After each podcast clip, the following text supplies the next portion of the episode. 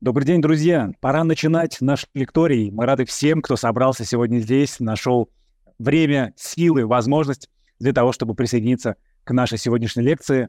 Мы с вами уже несколько месяцев встречаемся по четвергам. Э, в один четверг нам приходит письмо от ученого, которое мы, я надеюсь, тщательно изучаем, готовимся и настраиваемся на следующую лекцию. Ну, а потом уже приглашаем автора этого письма к нам в студию для того, чтобы с ним поговорить. И сегодня не исключение, сегодня такой же день, где работают все те же самые при... правила и принципы, которые вам уже знакомы. У нас идет онлайн-трансляция, и если у вас возникнут вопросы, комментарии, да, какая-то обратная связь в отношении спикера и того контента, который он рассказывает, вы, пожалуйста, смело пишите об этом в комментарии, и после лекционной части мы эти вопросы обсудим, комментарии назовем и проведем такую э, сессию вопросов и ответов. А если вдруг вы знаете кого-то, кто хотел посетить эту лекцию в онлайне, но не смог это сделать, мы всегда делаем записи и выкладываем их через несколько дней на э, портал Лектория, так что э, коллеги, которые хотели посмотреть, но им сегодня не смогли, смогут это сделать через некоторое время. Так что мы продолжаем наш блог. Э, сейчас мы в этом сезоне мы говорим с вами про, он посвящен у нас современным подходам и инженерным задачам в области промышленного дизайна и разработки новых материалов. Ну а сегодня мы поговорим с вами про производство интегральных схем для вычислительных устройств. С какими фундаментальными проблемами оно столкнулось прямо сейчас? Как мировые лидеры предлагают решать проблемы индустрии? Что уже сейчас или там совсем скоро может уйти в производство? Обо всем этом мы поговорим с нашим сегодняшним гостем, которого я с большим э, уважением и с большим э, желанием хочу вам представить. И сегодня к нам в петербургскую студию приехал кандидат технических наук, старший научный сотрудник НИТУ МИСИС Дмитрий Мурат. Дмитрий, добрый день. Здравствуйте. Дмитрий, как настроение у вас? Хорошее. Не влияет петербургская погода на э, настроение? В Москве сейчас, сейчас снег как раз. Вообще хорошо. Понятно. Главное, что у нас, понимаете, 7 дней осталось до Нового года, осталось совсем немного, и праздничное настроение должно формироваться. Не знаю, как ваша лекция повлияет сейчас на формирование праздничного настроения, но надеюсь, что с интересом, улыбкой и хорошим настроем мы проведем а, эту лекцию и как раз поговорим. О чем мы поговорим сегодня? Мы поговорим об особенностях создания полупроводниковых устройств в нанометровом масштабе. И Дмитрий расскажет нам об использовании в производстве двумерных материалов. И вы помните, что если у вас возникнут вопросы, пожалуйста, пишите их в комментарии, мы их с радостью спикеру а, потом озвучим и обо всем этом поговорим. Вот, э, может произойти такое, что вопросы вы напишите чуть раньше, чем Дмитрий расскажет о некоторых вещах в своей, э, в своей речи, да, в своем выступлении, но мы их все равно зададим, мало ли кто-то отвлекся, не успел э, ответить, найти ответ на этот вопрос, поэтому мы все это дело обсудим. Дмитрий, готовы начинать? Да, вполне. Ну тогда предоставляю аудиторию вам, она в вашем распоряжении. Друзья, Дмитрий, у вас начнем эту лекцию. Дмитрий, прошу. Всем здравствуйте. Я хочу сегодня рассказать про полупроводниковые материалы для вычислительной техники будущего. Что будет после кремния, почему это так вот сама лекция называется. Сейчас видите план лекции. Я расскажу сначала про текущих лидеров полупроводниковой индустрии, что они производят, а, кто а, является ведущим в данном случае и что будет происходить, скорее всего, дальше. Потом мы рассмотрим современные технологии и материалы микро- а, рассмотрим проблему роста скорости вычислений и какие есть ограничения у текущих технологий, в частности, у кремния как ведущего полупроводника, который используется повсеместно. И я поговорю немножко о решениях. О квантовых вычислениях, о параллелизации — это не, не совсем мой профиль, а вот двумерный материал нанотехнологии — это то, чем мы прямо сейчас а, в NetUBC занимаемся. А, начнем а, с текущих лидеров полупроводниковой индустрии. Что они делают? Ну, тут, э, наверное, вам, не мне вам рассказывать, кто сейчас занимается производством полупроводниковой электроники для вычислительной техники.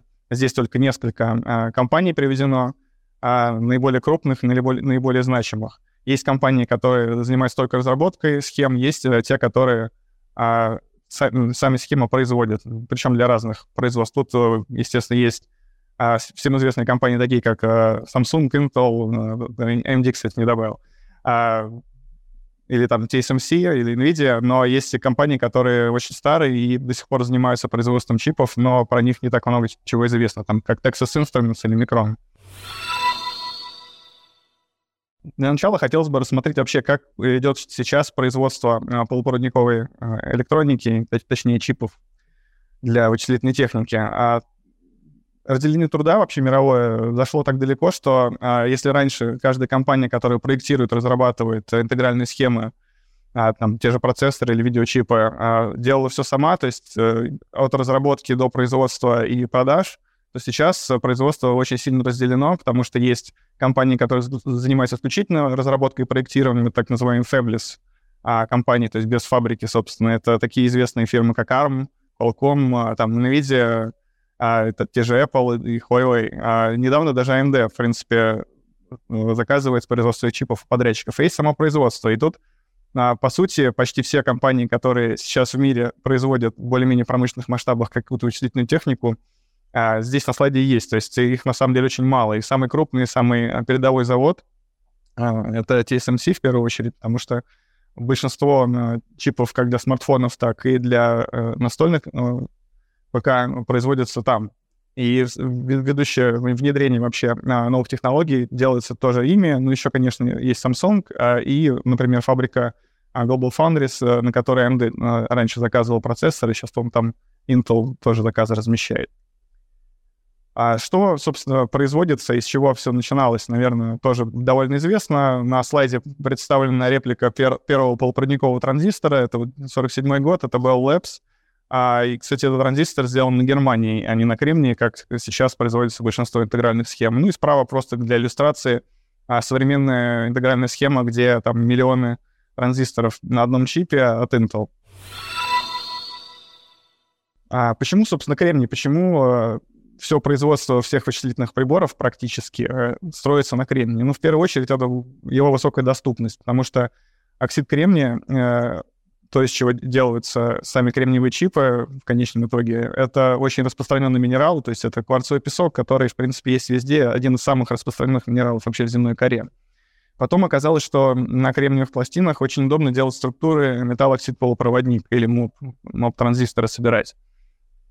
А, потому что оксид кремния, в принципе, является хорошим изолятором, и легко получить его на поверхности кремния, он даже сам получается. Вот. И третий момент по сравнению с тем же Германией, это более высокая температурная стабильность, потому что а, сами кремниевые чипы, в принципе, работают до достаточно высоких температур, там более 100 градусов, некоторые можно нагревать, ну и при низких температурах тоже стабильно работают. На слайде для иллюстрации я просто показываю, а, как выглядит а, кремниевая чушка, из которой как раз вот это большой кристалл, с которого режут пластины, на которых потом растет чипы. А, что делают, на, ну, собственно, на этих пластинах, на самих?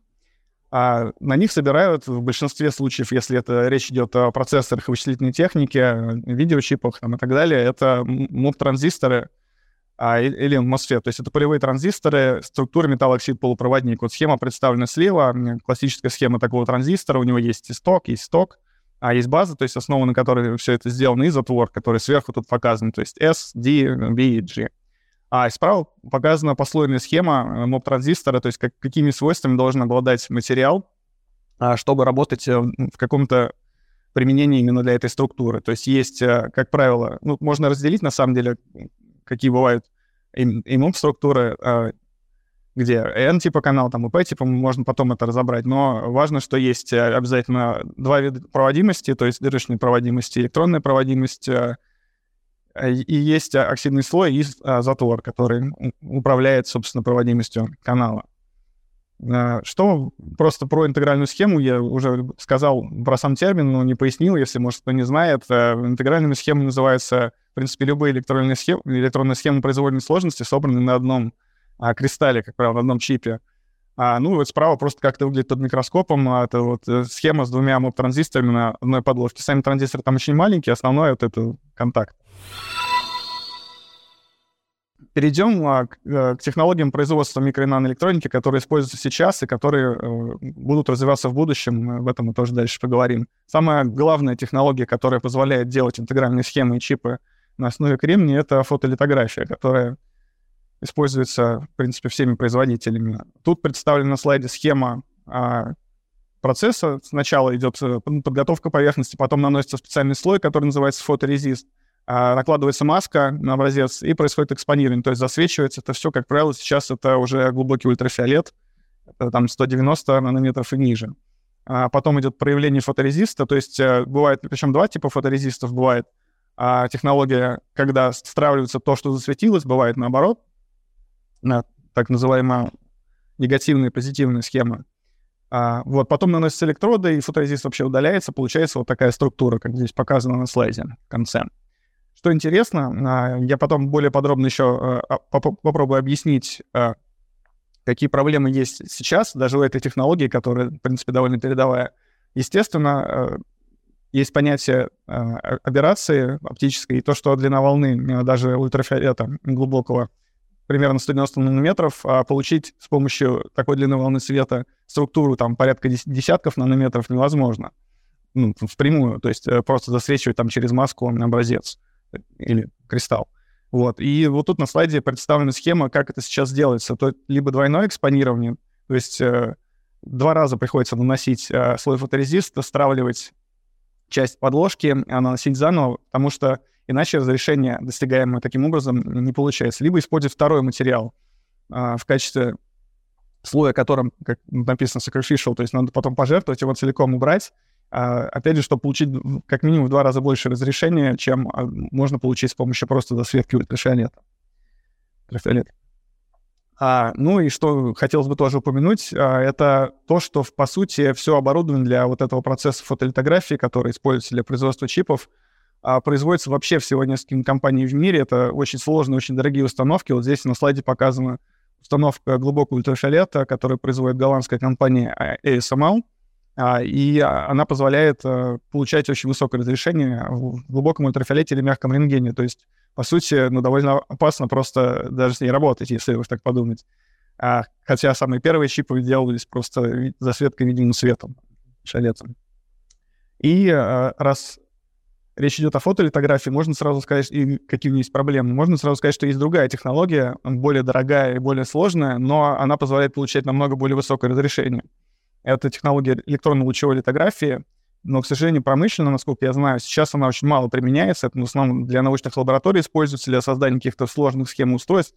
Наши коллеги постоянно э, используют для создания своих там наночипов. Но у нее, э, в принципе, разрешение может доходить до единиц нанометра что просто позволяет делать более тонкие структуры и потом собирать более а, больше э, транзисторов, там больше устройств разместить на одном чипе. Теперь я хочу поговорить о проблемах а, роста вообще скорости вычислений и ограничениях кремния. Зачем вообще все это нужно? Зачем разрабатывать что-то новое, если, может быть, сейчас у вас прекрасный новый смартфон там, или компьютер, который вас всем устраивает? А, ну, сразу можно упомянуть э, закон Мура. А, многие, наверное, знают, что это такое. То есть э, Гордон Мур где-то в 60-х, 70-х годах э, заметил, что с каждым годом э, число транзисторов на одном чипе удваивается. Ну, потом он, правда, пересмотрел прогноз и заявил, что каждые два года число удваивается. И можно проследить такой тренд. Этот тренд показан на слайде. То есть, в принципе, до сегодняшнего дня, там, или даже, может быть, до там, 10-15 года а, число транзисторов действительно удваивалось постоянно, это достигалось разными методами, но в последнее время а, несколько раз уже э, производители и исследователи сталкивались с некоторыми ограничениями самой технологии. То есть, казалось бы, нужно увеличивать быстродействие различных устройств, многие расчеты до сих пор производятся очень медленно, хотелось бы быстрее. А, количество данных, которые нужно обрабатывать во всем мире, тоже растет. Вот, но решить эту проблему в лоб часто не получалось. И прибегали к различным ухищрениям. Но какие конкретно маленькие там подзадачи или проблемы а, вообще возникают, если мы хотим увеличить быстродействие а, кремниевых структур, вот, МОП-структур? Первая проблема — это высокое пороговое напряжение, то есть э, при уменьшении размера устройства приходится снижать рабочее напряжение. То есть, если кто знает, там раньше процессоры там работали на 5, на 3 вольтах, сейчас это 1,5, 1,2 вольта уже. И это для кремния критично, потому что не позволяет часто э, эффективно переключать режим работы транзистора. Э, эту проблему долго пытались решить, и сейчас, в принципе, даже есть решение. А потом э, увеличиваются утечки через оксидный слой, через слой изолятора в структуре, то есть ну, через оксид кремния, потому что когда этот слой, как уже сейчас даже, достигает там единиц нанометров, оказывается, что наблюдается эффект аннулирования электронов через него, а, и сама структура уже плохо работает. Причем это сказывается и на, на потерях, на при увеличении рабочих частот, сказывается просто на нагреве схемы тоже. А, из-за того, что много э, очень транзисторов собирают на одной схеме, большая плотность упаковки, а возникает проблема высоких, высоких потерь на контактах. То есть контактов просто по площади настолько много, что а, потери на них критичны. И можно уже рассматривать а, различные типы контактов на, на, на замену. То есть там не медные контакты используются какие-то еще. А, и, как я уже сказал, есть проблема просто тепловыделения. Сами кремниевые устройства с большой плотностью интеграции, в принципе, довольно сильно нагреваются, а сам кремний плохо отводит тепло. Э, плохо проводит, точнее, тепло, и поэтому его трудно отводить. И эту проблему, наверное, многие сталкивались, кто там занимался разгоном э, компьютеров или э, видеочипов, и она стоит довольно остро. А есть еще проблема при увеличении э, уровня допирования э, кремния, который сейчас используется, то есть много добавляется лигирующих примесей, а снижается подвижность носителей заряда, это сказывается просто на быстродействии самой схемы а, и самого устройства. И именно это часто и приводит э, к увеличению задержек при переключении. И увеличение числа контактов и паразитная емкость тоже на это влияет. А на слайде еще показано просто для иллюстрации уменьшение тех процессов производства а, с каждым годом. То есть как это, какая была динамика раньше и какая сейчас. То есть почти все уперлось э, в условные там единицы нанометров и дальше слабо развивается. А как, собственно, решались э, такие проблемы до этого? Как удавалось упаковать больше транзисторов, увеличить рабочие частоты раньше? А первое, что было предложено в начале 2000-х годов, а, по-моему, в 2001, тут показано 2003, это уже рабочие модели, а, придумали использовать технологию напряженного кремния. Что это такое? Я чуть попозже расскажу, но она позволила э, скакнуть с 90 нанометров до 65 и 40 5 э, нанометров для производства практически э, те, по, по, по той же технологии, с той же там литографией, но именно техпроцесс позволил уменьшить. А потом пришлось менять а, оксидный слой, то есть а, слой изолятора. Стали использовать а, диэлектрики с высокой диэлектрической проницаемостью. Оксид, алюми... оксид алюминия, оксид гафния, то, что тоже позволило снизить а, размер техпроцесса до там, десятков нанометров. И последнее, то, что сейчас кон- конкретно уже используется в самых а, топовых процессорах, когда уже а, размер там, схемы техпроцесса, точнее, а, достигает там единиц нанометров, это э, схема объемного тройного затвора. Сейчас поподробнее мы это тоже рассмотрим. А это просто слайд, а, по сути, та же самая иллюстрация с уменьшением техпроцессов. Тут просто продемонстрированы ну, довольно мелко, правда, структуры а, самих транзисторов единичных, а, которые на, на, наблюдаются просто на самой схеме. Что интересно, вот если посмотреть там на 10,7 нанометров техпроцесс, там еще видно а, какую-то структуру, это все изображение получено сканирующей электронной микроскопией. Но дальше уже там, например, 5 нанометров уже на даже очень хорошем а, сканирующем электронном микроскопе просто трудно получить какое-то изображение, поэтому такую схему даже не продемонстрировали, там просто серый кружочек. Рассмотрим, в общем, все эти технологии, которые сейчас применяли а, ведущие производители вот последние там а, несколько десятилетий, чтобы а, уменьшить их процессы, получить а, большую интеграцию. Первое, что придумали, это использование напряженного кремния. Просто было выяснено, что при уменьшении размера схемы у кремния, в кремнии наблюдается довольно низкое, и еще плюс при высоком уровне адапирования, то есть внедрения других атомов именно в сам кремний, наблюдается очень низкая подвижность носителей заряда, и рабочие частоты повышать довольно трудно, и делать а, маленькие схемы тоже трудно. Предложили такую концепцию добавить в кремний другой полупроводник Германии. Это немножко расширяет решетку, а, самой структуры, то есть кристаллическую решетку, а, и кремний, который потом растет на поверхности этого слоя, он а, испытывает довольно сильное внутреннее напряжение, он растягивается, межатомные связи там увеличиваются, а, и как просто показали квантово-механические расчеты, которые были а, подоплекой к этой идее, что подвижность носителей заряда увеличивается на десятки процентов, что очень полезно для и повышения рабочих частот, и снижения техпроцесса. И это используется теперь повсеместно. А потом а, начали применять а, материалы с высокой диэлектрической проницаемостью вместо оксида кремния. То есть одно из преимуществ технологии вообще кремниевых МОП-транзисторов, оно просто нивелируется, потому что такой тонкий слой оксида кремния, который э, использовался там до технологии 90 нанометров, уже не работает как нужно, как изолирующий слой, а, и стали использовать э, другие материалы, что позволило снизить токи утечки, вот как тут показано, получается, там э, на порядке. А, и третье, что сейчас использует большинство ведущих производителей, это э, варианты 3D трехмерных архитектур а, транзисторов. До этого все структуры, в принципе, были планарные, то есть плоские. А сейчас большинство процессоров там по технологии меньше 20 нанометров, это все а, трехмерная архитектура с трехмерным затвором, как вот здесь показано на схеме, их много вариантов, и тоже немножко поподробнее чуть можно разобрать сейчас. А, важно, что это просто позволяет э, увеличить а, плотность упаковки а, транзисторов на одну схему. Таким образом. А, хотелось бы еще упомянуть то, что вот все эти техпроцессы, про которые я до этого говорил, они а, характеризуются каким-то размером. И если раньше часто этот размер был размером одного транзистора, то сейчас это уже давно не так, потому что вообще а, довольно сложно производить транзисторы там по десятки нанометров, а тем более меньше. Вот но как-то надо маркетингово это продавать, и решили просто брать самый маленький размер, который мог, могут найти в структуре, выделять его и говорить, что вот у нас такой техпроцесс, в данном случае показан там 6 нанометров или 5 нанометров. Но на, на слайде слева показаны реальные размеры трех, вот в данном случае, структурных элементов. Это трехмерный затвор, это его срез, вот как показано было на предыдущем слайде. А, и видно, что реальный размер, на самом деле, там расстояние между транзисторами 40 там, нанометров, а, высота довольно большая вот этих плавников, этого затвора трехмерного. А, и дальнейшая а, технология с уменьшением вообще э, размеров, она, в принципе, стала.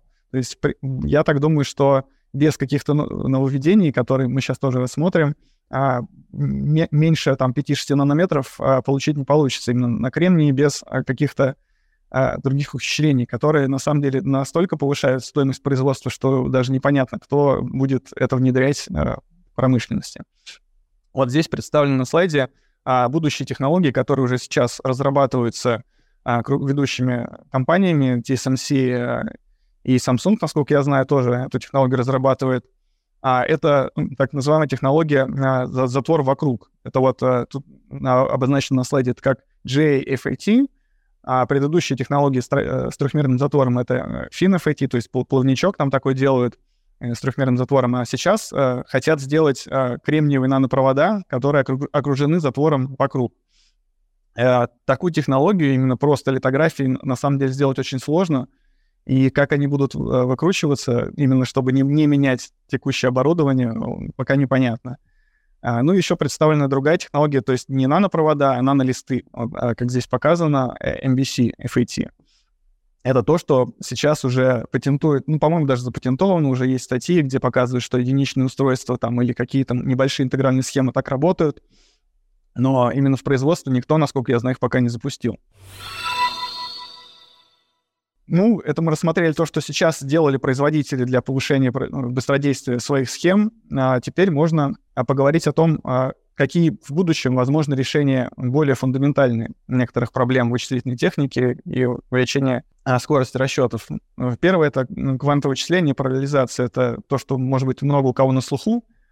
Начнем с квантового компьютера. Это такое понятие, что можно создать вычислительное устройство на совершенно другом принципе, где а, система будет оперировать не битами или состояниями включено-выключено 0 единица, а так называемыми кубитами — которые могут э, одновременно иметь очень большое количество состояний, и с каким-то количеством этих кубитов можно производить сразу параллельно очень большое а, количество расчетных операций. На слайде здесь показан а, квантовый компьютер Sycamore, но на самом деле сам компьютер — это маленький чип, который там где-то закопан в этих проводах. А то, что окружает его, а, это, по сути, криостат, то есть это система охлаждения. А, потому что все это работает э, исключительно в жидком геле, там в лучшем случае в жидком азоте. То есть это пока очень далеко от какой-то промышленного применения или, может быть, использовано только там ведущими лабораториями, самыми крупными фирмами а, в мире. А в чем преимущество квантовых вычислений? Как раз в том, что можно решать некоторые задачи, некоторые вычислительные задачи намного более эффективно, чем использовать а, классические методы а, вычислительной техники. В первую очередь это так называемый алгоритм Шора, это разложение числа на простые множители. А эта задача, по сути, э, сведет на нет э, всю систему современной криптографии, криптографической защиты, потому что а, большинство криптографических алгоритмов строится на том, что мы очень легко можем быстро посчитать произведение или сумму чисел, а вот а найти частное или найти как раз простые множители, это разложение для очень больших чисел очень долго, чисто вычислительная задача. Квантовый компьютер сможет а, оперировать такими числами на самом деле на порядке быстрее. И даже сейчас уже некоторые компании показывают, как это работает. А, ну, еще тут можно выделить несколько алгоритмов. А, например, есть такая задача, это то, что мне близко как исследователю там, материаловедения, а, задача рассчитывать а, квантовые свойства какой-то э, квантовой системы. То есть, а, например, мы хотим рассчитать какую-то химическую реакцию или а, точно промоделировать свойства а, структуры с большим числом атомов. И сейчас это, по сути, решение задачи решение уравнений Шрёдингера в приближенных значениях с, с кучей других вычислений чисто вычислительных, чтобы это не занимало годы там, или столетия, а считалось хотя бы за дни или часы.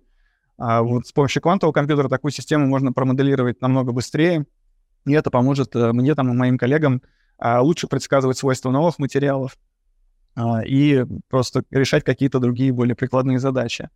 Ну и считается, что а, квантовые вычисления позволят с помощью там, алгоритма Саймона более просто решать задачу черного ящика. То есть если у вас есть какие-то входные параметры а, и выходные параметры, но вы не знаете, как система работает, вот с помощью квантовых вычислений можно попытаться предсказать, какой алгоритм система на самом деле выполняет внутри, то есть в этом черном ящике. Можно рассказать еще немножко о физических реализациях квантовых вычислений. Э, можно применять несколько физических принципов. Э, можно использовать э, квантовые точки на полупроводниках.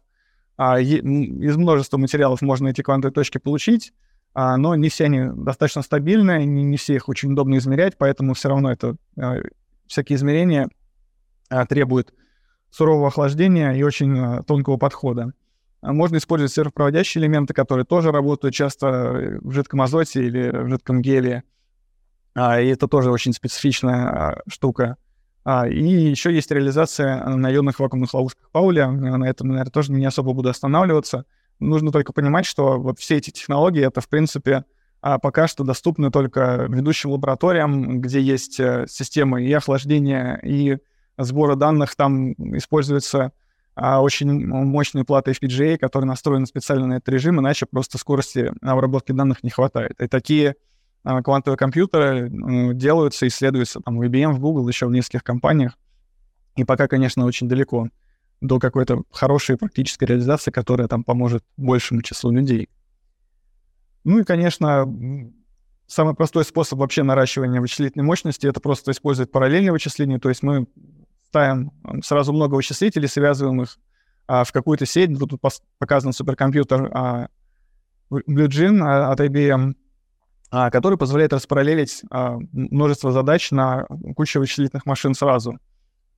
Это могут быть, естественно, машины там на центральных процессорах, ну, на CPU или GPU, то есть на графических процессорах.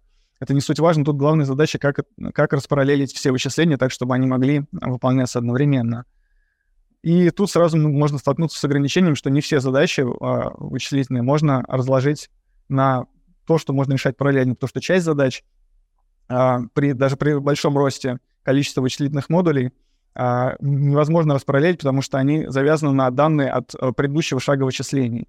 Но некоторые задачи можно, и, в принципе, они прекрасно параллелятся. Например, там, не знаю, какая-нибудь обработка а, или а, а, расчет а, хода пучков э, света, да, для 3D-мультфильмов, когда считают трехмерную сцену, а в принципе параллелится просто потому, что если вы считаете это для множества кадров, можно каждый кадр посчитать отдельно.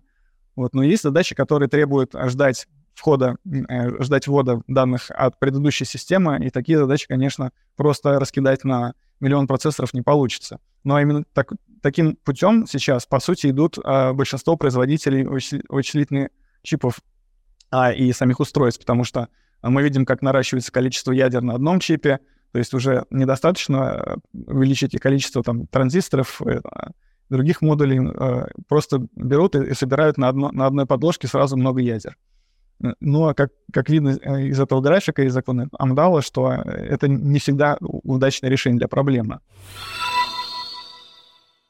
Так что же можно сделать, чтобы действительно продвинуться сильно вперед и проблему быстродействия решить а, чисто с точки зрения материаловедения, с того, а, чем я занимаюсь довольно давно.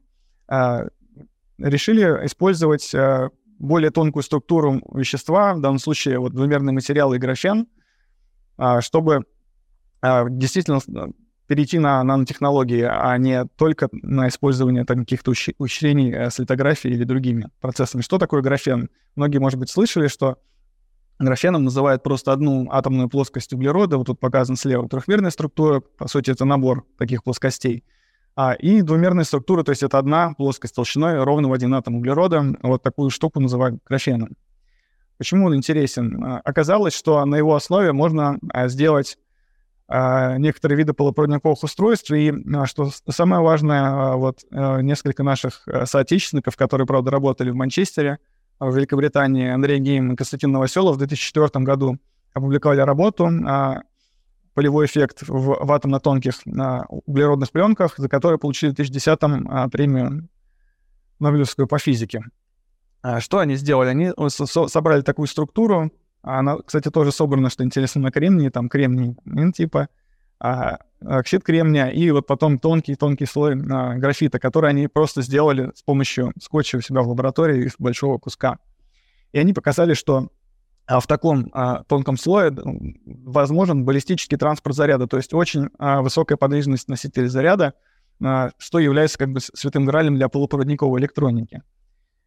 Как графен а, или там однослойный углерод можно получить? Ну вот, как я сказал, а, исследователи просто в лаборатории а, взяли обычный скотч а, а фирмы, там, по- по-моему, 3M, а, взяли кусок графита, то есть, по сути, там каменный уголь, только монокристалл, а, и если долго его просто склеивать и расклеивать банально, а этот скотч, вы добьетесь того, что в какой-то момент на какой-то половинке скотча останется просто один или два, несколько атомных слоев, потому что связи между этими слоями, конкретно в углероде, в графите, они очень слабые.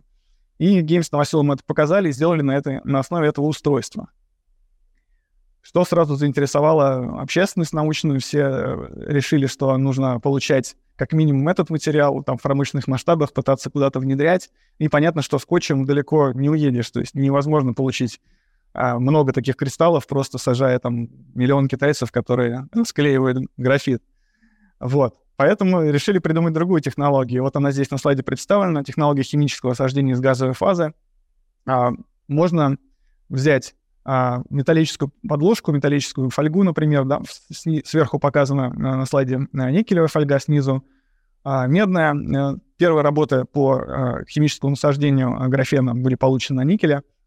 Просто если запускать, а, пропускать над этой фольгой какой-нибудь углеродсодержащий газ, в данном случае метан, он начинает разлагаться, выделяется чистый углерод, который в металле при высокой температуре растворяется.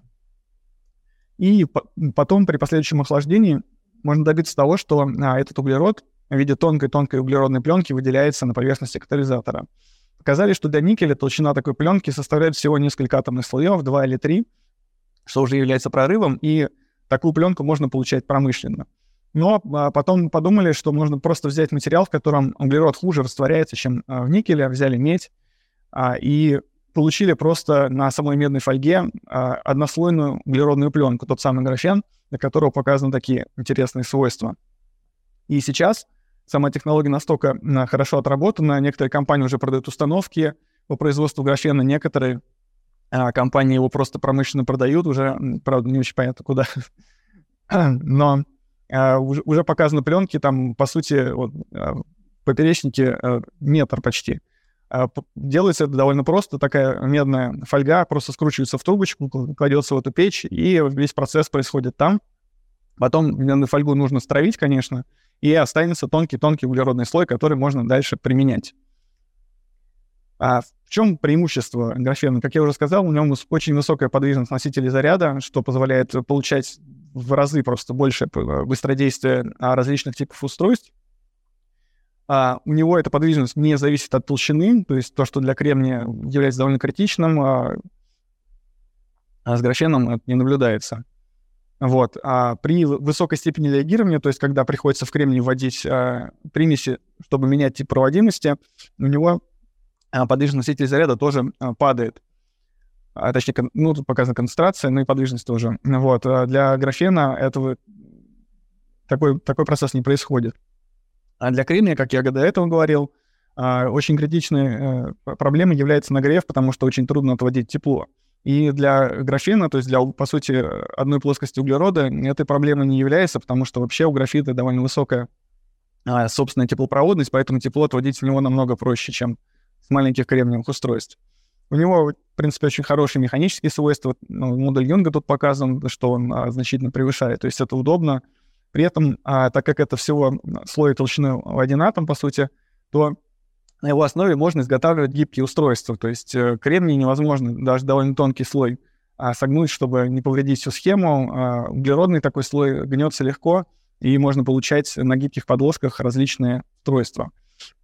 Еще, так как э, такой тонкий слой углерода а, является, по сути, практически оптически прозрачным, его прозрачность, по-моему, ну, однослойного графена около 4% он все поглощает, что можно использовать для как раз прозрачной гибкой электроники, что, в принципе, такой тренд, который сейчас наблюдается. Но есть самая главная фундаментальная проблема именно для вычислительной техники и создания логических схем на нем — это отсутствие на так называемой запрещенной зоны. То есть у него, в принципе, нет состояния, а, когда а, нету никакой э, проводимости, то есть э, всегда есть свободный носитель заряда, и именно для создания логических устройств, процессоров и другой вычислительной техники на нем а, довольно сложные задачи. Как ее а, предлагается решать? Ну, первое, что предложили, просто а, расчетными методами получили, что если такую структуру не плоский лист использовать, а сделать тонкие-тонкие ленты углеродные, то на них состояние электронное изменяется таким образом, что эта запрещенная зона появляется. И таким образом мы из, по сути, полуметалла,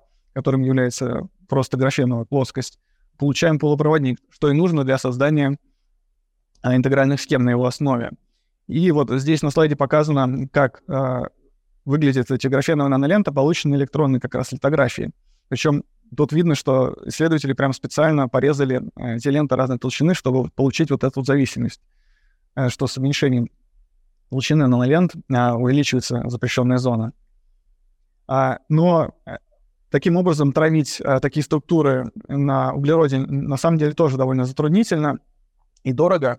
Э, и вот наши коллеги из университета Небраска Линкольна, мы с ними тоже проводили часть а, работ по этим лентам, а они придумали способ, как просто а, получать химическими методами эти самые ленты. Просто если метод а, с травлением электронным пучком, он, по сути, сверху вниз, то есть мы из большой структуры получаем маленькую, то метод, в данном случае химический, это сборка из отдельных, по сути, бензольных колец, а, вот такой вот ленты. Толщина этой ленты всего 1 нанометр, это как раз то, что нужно а, для а, применения как полупроводникового а, там, затвора, в данном случае, по-моему, не делали. Вот. И прям показано э, реальное изображение э, с атомно-силового микроскопа, где видны отдельные бензольные кольца и саму всю структуру ленты, которая, по сути, собирается на подложке просто в результате химической реакции.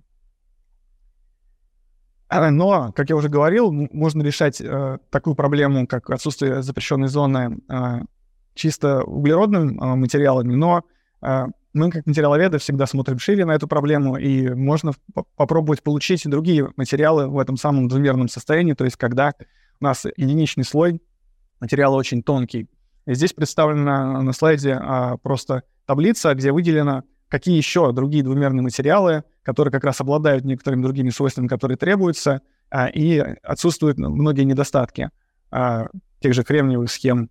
А, это в первую очередь а, дихалькогниды переходных металлов. Тут показаны дисульфид молибдена, дисульфид а, вольфрама, которые сами по себе являются полупроводниками и, на, на, и обладают слоистой структурой. Это значит, что на их основе тоже можно получить а, очень тонкую пленку, которая а, может использоваться для создания а, интегральных схем.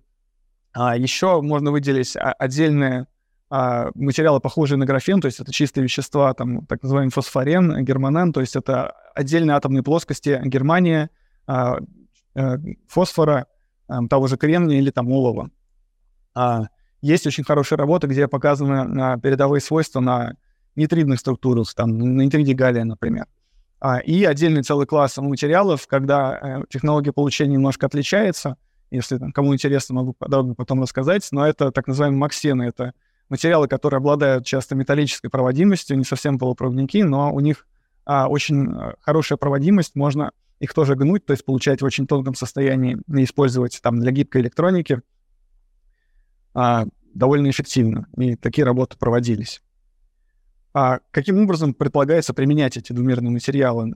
Просто при создании тех же там моб-структур нам нужно, чтобы у нас было несколько типов полупроводников, то есть нам нужен полупроводник, где в основном дырочная проводимость P-типа, нужен полупроводник, где основной вклад в проводимость носит электроны, это N-типа структура, нужен изолятор, а, который а, будет изолировать затвор от э, самой структуры, вот. И нужен материал контакта. Все эти материалы должны быть э, настолько тонкими, насколько возможно, чтобы получать, соответственно, очень высокую плотность а, транзисторов там, или других элементов на, на интегральной схеме. И вот тут на слайде показано, а, как можно просто, по сути, как конструктор собрать такую гетероструктуру из различных слоев материалов различного типа и получить а, необходимые свойства. Что интересно, что толщина, то есть э, какой-то линейный размер, которым можно продавать свое устройство, такой структуры может доходить там до единиц нанометров, и, по сути, это будет все устройство, а не только какая-то одна пленка а, или там один а, кусок затвора, который показывают сейчас как технологии там 5 нанометров.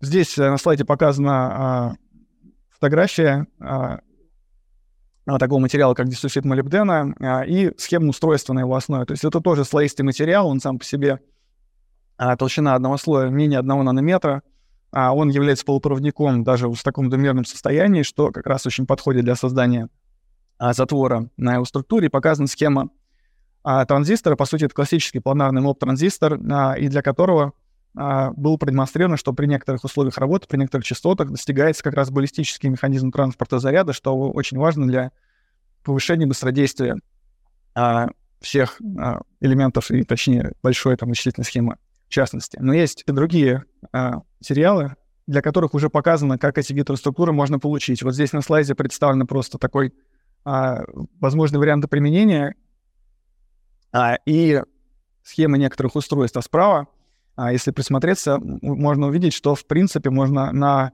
нескольких типах а, полупроводниковых двумерных материалов получить а, гетероструктуры с, с различным типом проводимости и с различной а, шириной запрещенной зоны. Зачем это нужно? Затем, чтобы а, создавать не только вычислительные устройства там на этих схемах или вычислительные устройства с разными свойствами. Можно, как многим, наверное, известно, на полупроводниковых устройствах делать, на полупроводниковых схемах делать и другие важные устройства. Это лазеры, это фотодетекторы, детекторы частиц а, с высокой энергией и так далее. И просто используя, а, по сути, одноатомные плоскости различных соединений, вот тут представлены дихалькогениды переходных металлов, этого всего — а, можно успешно достичь. И такие работы в лаборатории уже проводятся. А здесь показаны результаты еще одной работы, в которой мы тоже там принимали э, небольшое участие. А это еще один класс материалов, тоже, который можно относить к двумерным или даже к квазиодномерным, потому что структура их так, такова, что а, можно чисто а, синтезом, и потом как раз эксфоляцией, то есть расшелушиванием получать а, очень тонкие ленты, которые затем можно применять как раз для там материала а, а, материала канала а, в моб-транзисторах, и такая работа была проведена для трисульфида титана. Показано, как, как такую структуру собрать, как это синтезировать и какие а, свойства получаются у конечного устройства. И многие подобные типы материалов мы как раз сейчас исследуем и показываем, как создать устройство с повышенными свойствами, там, с, более высокой, по сути, рабочей частотой, более низким тепловыделением или более высокой подвижностью носителей заряда. Дмитрий, спасибо вам за, за выступление, за лекцию. Сделали маленький такой технический перерыв, чтобы наши спикеры могли, его спикеры-слушатели могли подумать над вопросами, проанализировать все, что вы рассказали, потому что контент был плотный, много информации здесь совершенно разной, и я думаю, что здесь не работает как с научной э, как диссертацией или с чем-то, чтобы все уснули. Я думаю, что все, знаете, процессы пошли, шестеренки крутятся, и очень э, хочется во всем этом разобраться. У нас есть вопросы уже, мы сейчас их с вами здесь разберем. Готовы ли вы отвечать на них? Давайте. Да, конечно. Да, супер. Сейчас вопрос пока коллеги пишут. Я, знаете, в какой-то момент э, вашей лекции, когда услышал про биты, кубиты, э, квантовые вычисления, квантовый компьютер, тут же вспомнил сериал, который смотрел в этом году. Э, Девс, по-моему, разрабы. Э, смотрели, нет его? Нет. Вообще не представляете, что там? А, я представляю, что там что-то такое психоделичное. Там странная компания, которая производит Странное впечатление. Вот примерно так, да, очень, очень точное описание того, что происходит в этом фильме. Хотел узнать, насколько э, скоро произойдет тот мир, который там был показан, насколько мы сможем менять вот так реальность, как это было продемонстрировано в фильме. Но это будет вопрос, знаете, который ну, попозже я у вас спрошу, когда вы вдруг, мало ли, каким-то образом с сериалом ознакомитесь.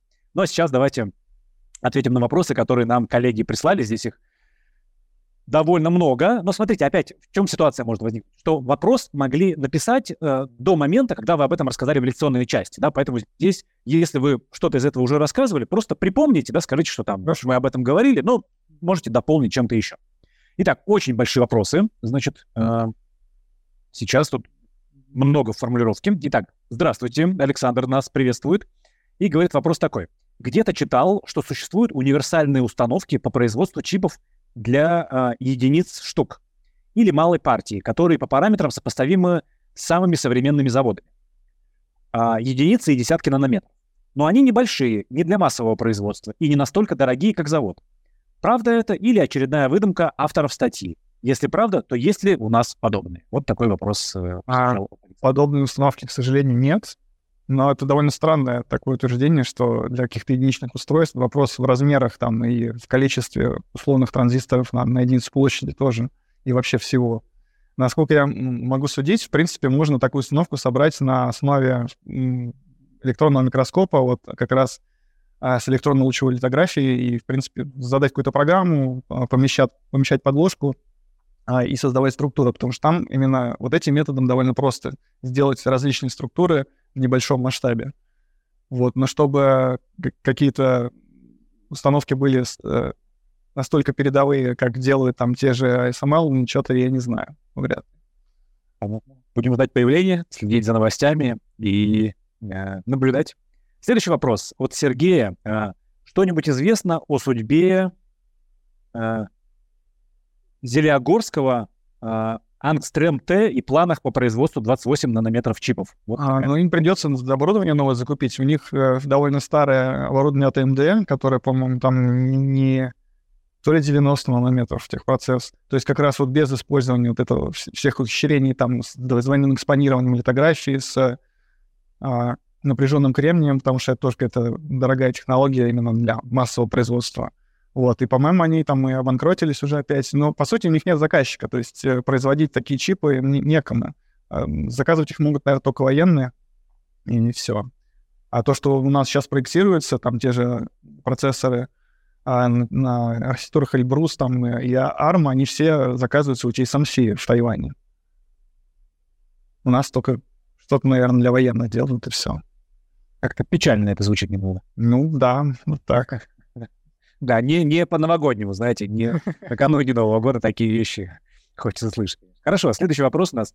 А, не используете ли вы а, алгоритм а, для предсказания новых материалов «Успех» Артема Аганова? Потому что Артем был у нас на прошлой лекции, рассказывал здесь про свой алгоритм. Это... И как раз вот написан наш предыдущий лектор. Если используете, то каково ваше мнение об этом алгоритме? Вроде как алгоритм как алгоритм, да, ничего обычного, или это что-то новое? Там не совсем алгоритм как алгоритм, там сама программа набор программ. А, что интересно, недавно мне как раз нужно было решить очень похожую задачу, и я начал искать, э, какой софт использовать. Есть, в принципе, даже вполне себе открытый софт, э, доступный. Вот. А у Аганова там а, такая технология, нужно написать а, через сайт форму заявки, а он должен прислать ссылку. Но вот он две недели, мне так ничего не пришло. Так что, не знаю, но сам не использовал. Но предсказание структуры вот э, так, таким способом, оно, ну, во-первых, неэффективно, а во-вторых, даже если структура предсказана, то как ее получить, программа не выдает. И это самая главная трудность. Вот, но когда попробую, может быть, расскажу. Да, хочется попробовать, посмотреть, а то тут такой батл назревает. Э, работает, не работает, предсказывает или не очень. Да, она предсказывает, я уверен точно, потому что это ну, не, не супер сложная задача, она просто, ну, как вычислительно трудно, то есть ее долго считать. Mm-hmm. Вот. А она работает, но что сделать потом с этими данными, не всегда понятно. То есть вам выдано а, там тысяча структур, ну, попробуйте их все получить в лаборатории. Это не так-то просто. Да, звучит как вызов. Хорошо, смотрите, следующий вопрос у нас снова от Александра. А, он сразу делает анонс или дисклеймер, говорит, что, возможно, это необычный вопрос. Значит, вы исследуете двумерный материал.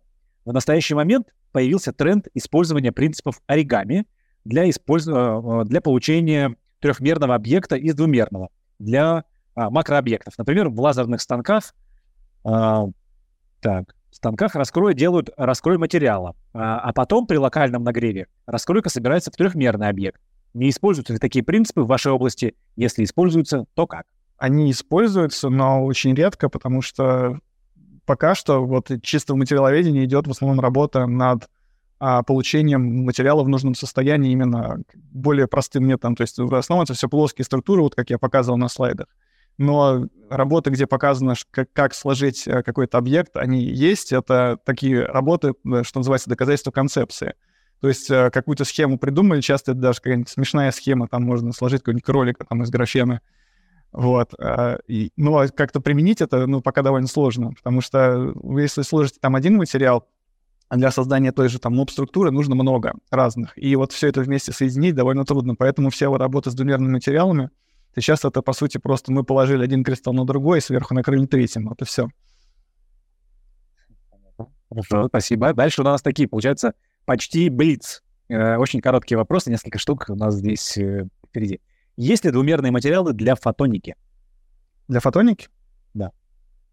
А, есть. И как раз на дихалькогенидных э, переходных металлов, в принципе, показаны а, неплохие свойства там и по полиминесценции. Ну, тоже, то есть создается, по сути, PN-переход.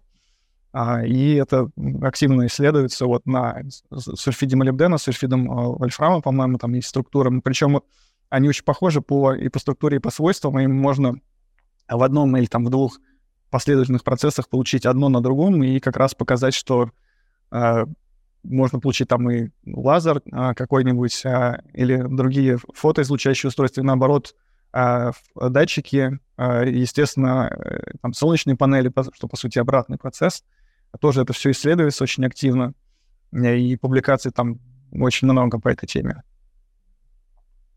Отлично, спасибо за ответы. Друзья, спасибо вам за вопросы. Сегодня прям огромное количество вопросов, все их задают, они все появляются, и видно, что как раз интерес у лекции очевидный такой, да, несмотря на то, что Дмитрий говорил, там, что все могут уснуть, все непонятно. Нет, нет, вполне понятно и, наоборот, интересно, и ваши вопросы это в целом подтверждают.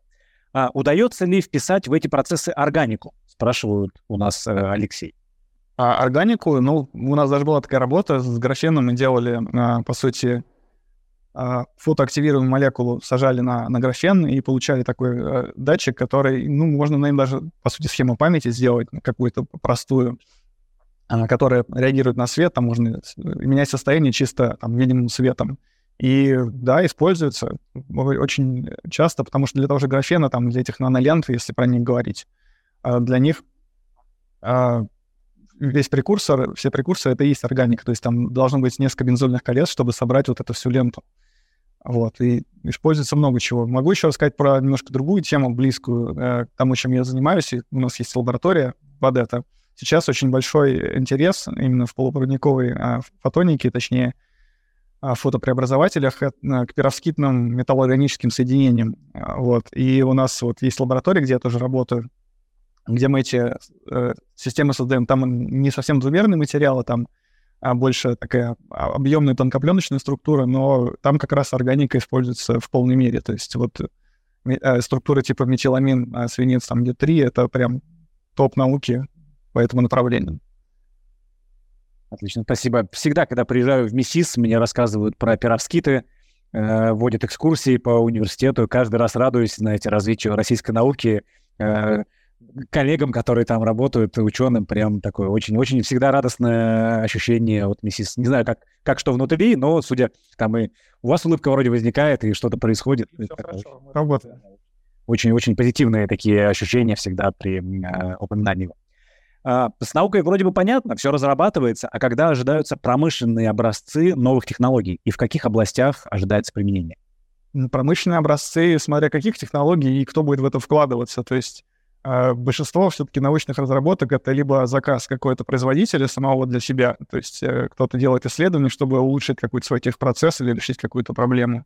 А мы вот именно мы занимаемся в основном а, такой более-менее фундаментальной наукой, то есть мы показываем, как, э, что можно сделать и что из этого получится. То есть, а кто это будет потом покупать, вопрос очень сложный, но в России, в принципе, вообще интерес а, к таким а, делам очень низкий, Вот. А на Западе он есть, но мы, когда вот общаемся с какими-то компаниями, а, как правило, они хотят а, все и сразу, то есть они хотят прям готовую технологию, чтобы мы уже внедрили, показали, что куда нажимать и что делать, а, и до свидания.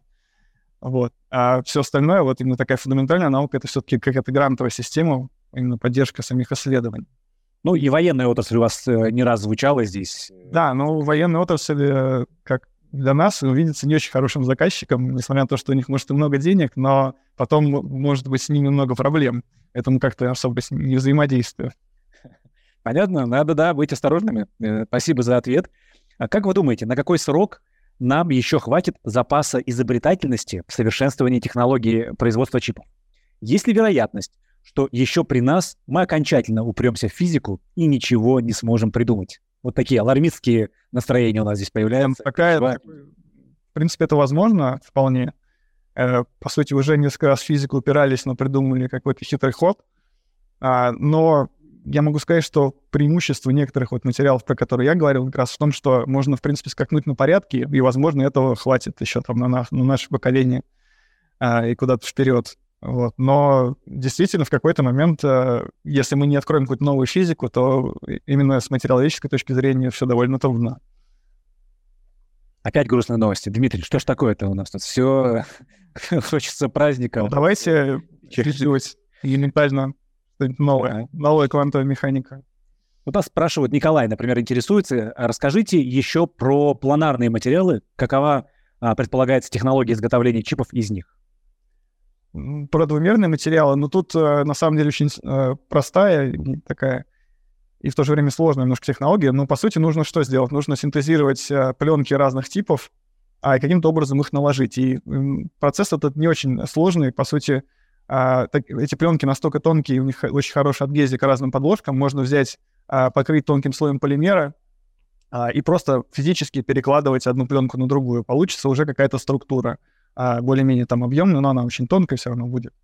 Вот, и потом нужно получить а, уже там систему контактов а, или сделать там затвор или все остальное, и это просто делается, вот сейчас делается конкретно электронно-лучевой литографией, можно попробовать и вот э, промышленными методами это делать, но просто это менее удобно именно в лабораторном применении, поэтому так редко делают. Но вот просто синтез э, больших планарных пленок и а просто физическое помещение одного над другим, это, в принципе, хорошо работает, показано для многих материалов. Ничего сложного, можно прям в лаборатории руками это, это делать. Как есть силы еще? Потому что вопросы поступают Пожалуйста. и появляются, и мы продолжаем, потому что ну, чтобы не здесь Здесь интерес э, очевиден. Просто вопросы какое-то неиссякаемое количество. Участники и зрители, видимо, комфортно разместились, слушают внимательно, что-то записывают и придумывают разные вопросы. И следующий тогда от Андрея у нас. Есть ли перспективы создания технологий э, производства микросхем в России? Тоже такой с печалью в голосе, как будто бы он звучит э, создание технологий э, есть, и сами люди есть, которые частично там какие-то технологии делают. Но э, если мы хотим делать какие-то процессоры, которые будут чем-то там совместимыми, то при, придется строить новые заводы, покупать оборудование, кто-то должен в это все вложить. Кто это будет делать, э, ну, пока не очень понятно. Если у кого-то есть такое желание, то, наверное, можно там позвать людей, собрать команду и все это сделать. Вот. Но все такие топовые технологии, они, конечно, патентованные, кому-то принадлежат, и не, не так просто большинство компаний, как э, везде, в принципе, в мире, они все перешли на этот процесс, когда они там проектируют свои чипы, там, как Apple, например, и заказывают у тех же там TSMC или Global Foundries производство. И так и у нас делают, это есть. То есть есть Эльбрус, и есть Байкал, и, возможно, что-то еще будет. Как раз про деньги у нас следующий вопрос и есть здесь. Э, спрашивают, кто будет в это вкладываться. Вот у нас очень э, похожий такой вопрос из этой сферы, что на развитие российской э, микроэлектроники потребуется 798 миллиардов рублей до 2024 года. Это следует из проекта дорожной карты по развитию отрасли, э, который представила госкорпорация Ростех. Есть ли примерное понимание, на что могут пойти эти деньги? Имеется в виду на развитие каких технологий, литографии и тому подобное? Я думаю, эти деньги просто а, пойдут в первую очередь на проектирование самих чипов, которые нужны кому-то, какому-то конкретному заказчику. Может быть, на разработку своей архитектуры там или компиляторов, не знаю, которые лучше работают для этих э, систем.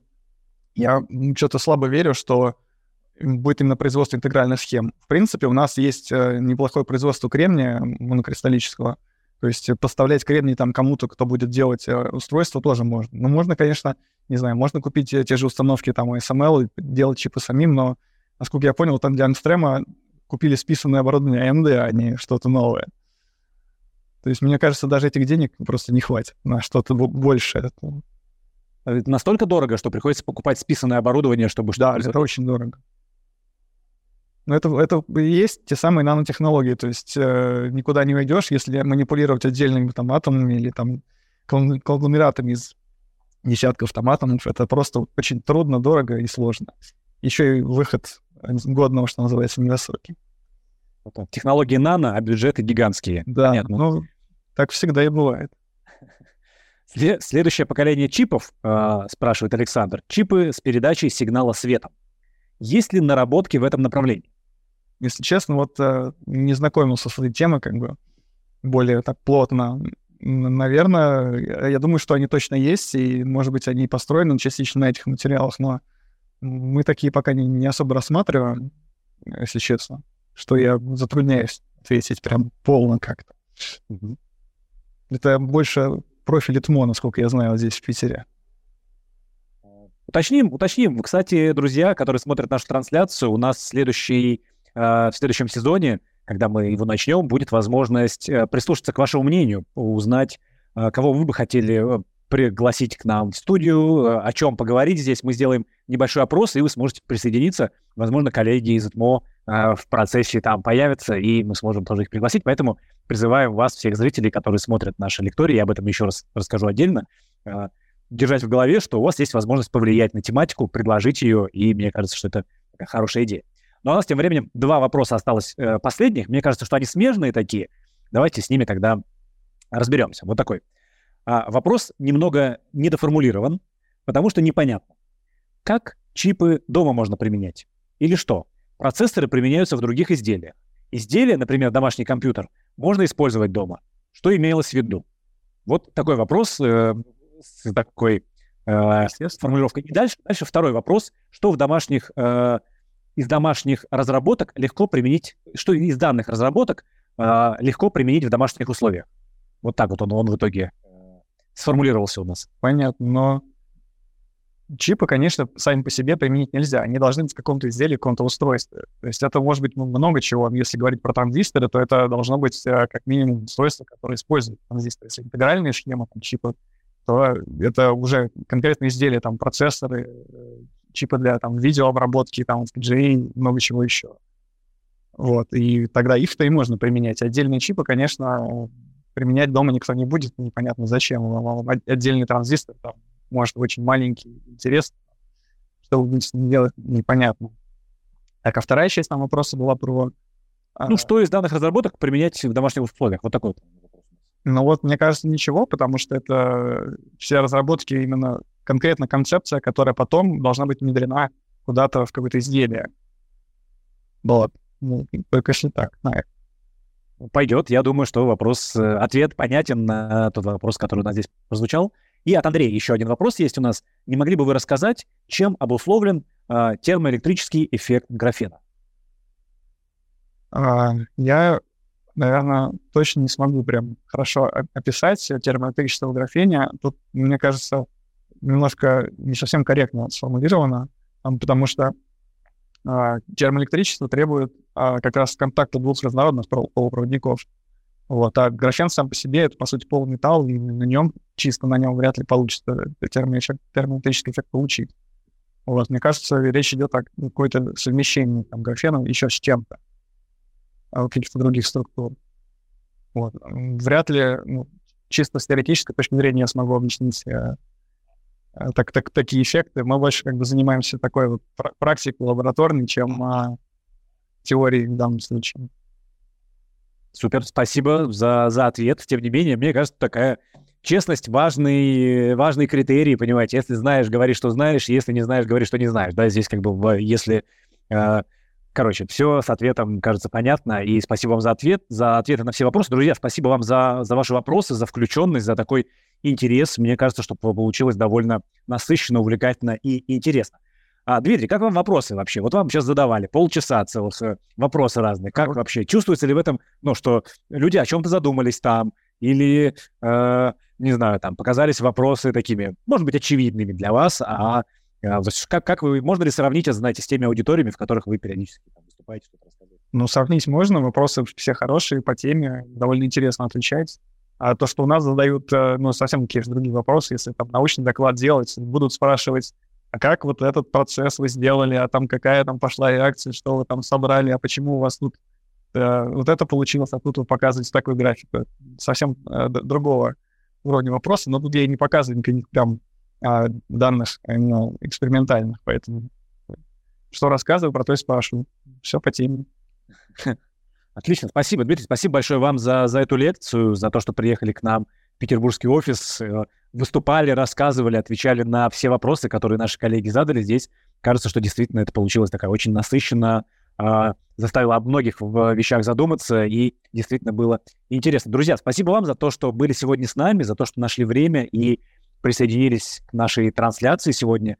Э, я напомню, что запись трансляции сохранится, мы выложим ее на портал Ядро, и те из вас, кто не смог посмотреть или там не сначала сегодня оказался, да, присоединился где-то в процессе, вы сможете пересмотреть ее и насладиться э, всем содержанием уже в спокойном режиме и э, посмотреть в удобное для вас время. Вот, мы уйдем сейчас на каникулы и встретимся с вами уже 21 января. 21 января вам придет первое письмо в новом сезоне. Ну и дальше уже э, по четвергам будем встречаться. Где-то это будут письма, где-то это будут наши встречи в, в петербургском офисе с трансляцией. И мы, конечно, сделаем опрос, а, чтобы вы могли повлиять на тему будущих лекций. Мы все это вам пришлем. Вы можете смотреть, выбирать и предложить нам э, все это на сайте Лектория. Там будет кнопка «Предложить», поэтому просто пишите туда и оказ, окажите свое влияние на формирование темы спикеров в нашем э, новом следующем сезоне. Дальше мы поговорим с вами, ну, как раз после каникул, поговорим с вами уже а, в лектории про тему микропроцессоров. И все это будет попозже, совсем скоро уже, но форматы пока остаются таким же. К нам приходят спикеры, пишут письма, выступают, вы задаете вопросы, и мы с удовольствием и интересом проводим время. Ну, а на этом мы заканчиваем нашу сегодняшнюю встречу, и э, осталось только вам напомнить, что чуть-чуть попозже у вас будет новогодняя активность, такое празднование Нового года компании «Ядро». Вы сможете присоединиться к, э, к этой активности как раз уже после нашей лекции, пока основную часть мы здесь э, заканчиваем. Спасибо, что вы были э, весь этот сезон, новый сезон, да, в новом формате мы стали с вами работать. Ну и кажется, что этот э, сезон получился достаточно интересно. Ну, я напомню, что проект «Ядро лекторий» э, организован вместе с командой «Ядро». Э, его для вас делает как раз э, медиакомпания «Бумаг». Друзья, спасибо, что были с нами. Желаю вам отличного новогоднего настроения. У нас осталось всего 7 дней до Нового года. Отличного настроения, праздничного настроения. Я надеюсь, что с большим удовольствием вы проведете оставшиеся 7 дней и уже с отдохнувшие, воодушевленные начнете 21 год. Спасибо за то, что были в лектории. До новых встреч. Пока.